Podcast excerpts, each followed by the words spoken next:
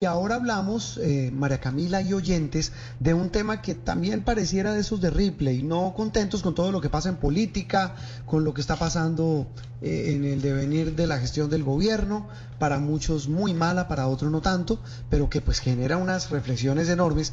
Este episodio de la señora Cerón, quien fue una, muy destacada fiscal, ella, la doctora Luz Amparo Cerón, fue la mujer clave en las investigaciones por los sobornos de Odebrecht en la fiscalía de 30 años eh, en el ente acusador y en, eh, metida en la, la rama judicial.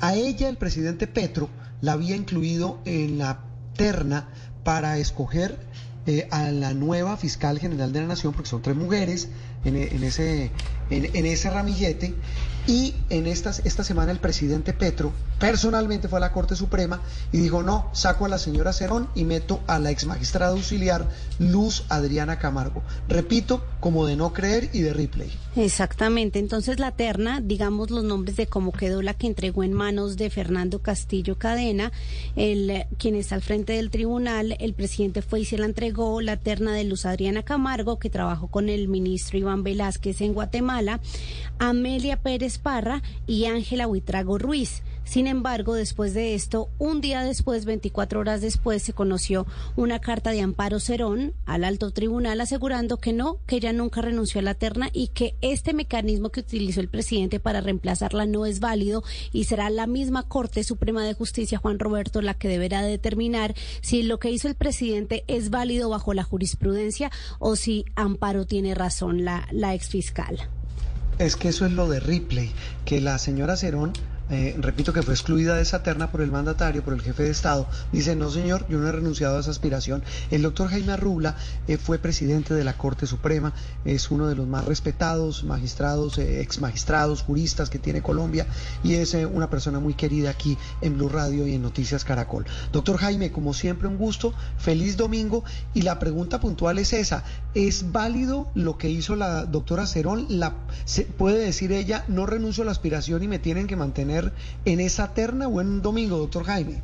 Bueno, un cordial saludo a todos ustedes y a todos los oyentes en este domingo. No olvidemos que esto ya tiene antecedentes. Eh, cuando yo estaba en la corte, el doctor Uribe mandó una terna para la elección de fiscal, que era el presidente de la República.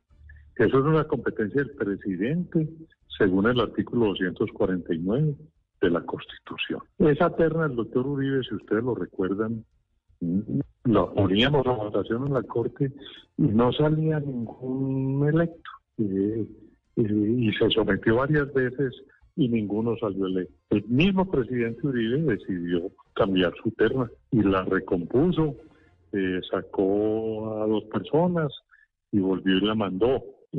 tampoco salía ninguno a pesar de esa recomposición que le hizo. Terminó el, presidente su periodo presidencial eh, y vino su sucesor, el doctor Juan Manuel Santos. Estando yo de presidente de la Corte, eh, eh, volvió el doctor Santos y cambió la terna a ver si se oxigenaba. esa terna inmediatamente la puse a consideración de la sala y a la primera salió de, fiscal la doctora Vivian Morales, correcto. Mm. Eh, obviamente que en ese momento los que estaban en la terna eh, protestaron como está protestando ahora la doctora Cerón. Eso llevó a una consulta al Consejo de Estado y el Consejo de Estado dictaminó en su sala de consulta que el ternado no tenía ningún derecho el ternado tiene una expectativa y el presidente de la República puede cambiar cuantas veces quiera su terna eh, eh, mientras no se haya elegido fiscal. Que eso lo que tiene es una consecuencia política. ¿Cómo es que uno terna hace un mes y al mes sin siquiera haber puesto a la Corte en consideración la terna ya la está cambiando? O, o fue que no pensó, o fue que no reflexionó, por qué se equivocó o es que resultó que una persona no era de su agrado y por qué no se dio cuenta antes. Eso ya es una consecuencia política, pero jurídicamente, según esa posición del Consejo de Estado, eh, que se hizo en ese momento eh, reconocida, eh, no tienen que renunciar los ternados. obviamente que el, recuerdo yo que creo que fue el doctor Marco Antonio Velilla, que fue uno de los reemplazados, fue el que más protestó y el que alegaba esta tesis de que él ya tenía un derecho adquirido y que eso era un acto complejo. Pero repito, son dos tesis. En ese momento eh, la Corte acogió la de que era potestad absoluta del presidente reemplazar todas las veces que fuera necesario. Esa fue la que se impuso. Vamos a ver qué dice la Corte ahora. Puede que siga con la misma tesis o puede que se cambie para la otra. De todo puede ocurrir eh, en esta viña. Ah, pero eso último que dice doctora Rula, después de esa explicación tan clara, ¿puede ser posible que eh, la Corte diga no? le hallo la razón a la, a la exfiscal Cerón y hay que volverla a meter? Sí es posible, mire, porque eso es una cuestión de interpretación del artículo 249 de la Constitución Política. La Constitución Política le da al presidente la discrecionalidad para hacer su terna. De allí la interpretación que en ese momento hicimos en la Corte es que perfectamente podía cambiarla. Correcto. Todas las veces que quisiera, y, qué tal si no lo hubiera cambiado, no hubiera dado fiscal. Entonces, obviamente los magistrados de ese entonces ya no somos los de ahora, porque aquí en las Cortes tenemos periodos de ocho años. Ahora hay otra composición. Lo, lo, lo, lo más lógico es esa interpretación, que además está avalada por un concepto de la sala de consulta del Consejo de Estado. Pero sería posible, por lo menos eventualmente posible, que se, que se acogiera la otra tesis, que ha sido la tesis minoritaria, más bien de los que han sido excluidos de la terna, quienes han dicho que ellos ya tenían un derecho adquirido. Mi posición personal es que no tienen un derecho adquirido, tienen una mera expectativa, uno no tiene que renunciar a lo que no tiene, por lo tanto el presidente está en su libertad de cambiar la terna, muy feo que lo haga en un mes, muy feo que lo haga sin que se hubiera metido en consideración, eso es un indicativo de improvisación, pero esa es una responsabilidad política que le toca a él como ejecutor, como primer, eh, como cabeza de la rama ejecutiva. Eh, pero ya fuera de esa eh, crítica política, pues lo otro es lo que puede pasar.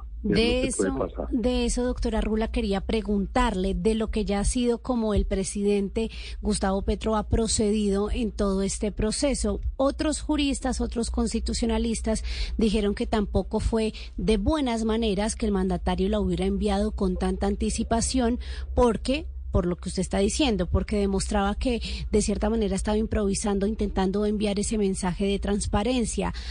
¿Usted coincide con eso, con que los siete meses eso fue innecesario? A ver, la terna la puede mandar el presidente, la debe enviar antes de que venza el término de fiscal. Eh, ¿Por qué en este caso yo creo que la mandó con tanta anticipación? Porque él no quiere que el fiscal actual se quede más, más del tiempo que le toca, creo yo.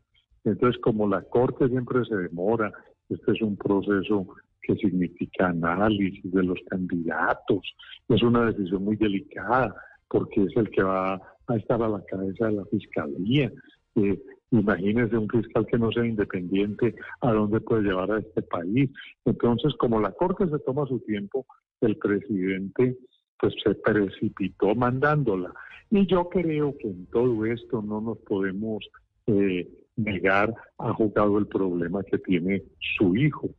¿Por qué? Porque a pesar de que ya pasó a jueces, la fiscalía todavía incide, es sujeto procesal en la causa. Y mire que en la misma carta que le envió la primera terna pedía que se nombrara un fiscal ad hoc para su hijo, en lo cual yo estoy de acuerdo. no está previsto y que se juzgue que una situación de estas, pero yo creo que hay que buscar que haya imparcialidad, independencia. Y pues el actual fiscal viene del otro gobierno, compañero Júpiter, el anterior presidente, que están en abierta oposición al gobierno actual. ahí no hay garantía, ¿cierto? Por eso yo he sostenido la que un fiscal ad hoc sería la mejor salida. Esa, esa sería una salida. Eh, doctor Jaime, una inquietud final, porque repito, la explicación fue clara como el agua sobre este episodio, pero más allá de esas disputas, de esas diferencias, de la expectativa de lo que decida acoger eh, la Corte Suprema de Justicia, eh, ¿cómo ve hoy la imagen de la Fiscalía? Y se lo pregunto por una razón, porque pues no nos llamemos a engaños. Eh, el actual fiscal eh, Francisco Barbosa se ha visto envuelto, así él diga que no, en profundas diferencias no jurídicas sino políticas. Usted que es un jurista de raca mandaca y repito, una persona metida en la rama judicial y en el tema del derecho durante toda su vida, ¿qué eh, con, con, qué lente ve lo que está pasando con un organismo tan poderoso y tan clave para el funcionamiento del Estado? Mire, yo creo que nosotros estamos en, en, mora de hacer una reflexión seria sobre una reforma a la fiscalía. En la forma como está regulada la institución, el fiscal hace parte de la rama judicial, así no dicte sentencias, eh, y como hace imparcial e independiente. No le queda bien a un fiscal, al que sea, ir eh, haciendo arengas que más bien parecen políticas en contra del gobierno eh, que está eh, eh, en este momento en la presidencia. A mí me parece que con la normatividad actual eso pone a la fiscalía en una actitud más política que jurídica. Por eso yo digo, hagamos la reforma a la fiscalía. no nos digamos mentiras, ya no tiene por qué hacer parte de la rama judicial y pensemos dónde lo, lo ponemos. Pero como están las cosas, no es conveniente para el país. Arengas jurídicas, arengas no, pronunciamientos jurídicos y no arengas políticas. Doctor Jaime, feliz domingo. Muchas gracias. Mucho gusto. Ha sido un placer estar con ustedes. Eh, a veces, eh, cuando lo jurídico pierde la sintonía, queda más con la nota de arenga que de concepto jurídico. es que por eso el lapsus. Eh, muchas gracias, doctor Jaime Arrubla, expresidente de la Corte Suprema, aquí en Sala de Prensa Blue. Opinión, análisis y mucho más aquí en Sala de Prensa Blue.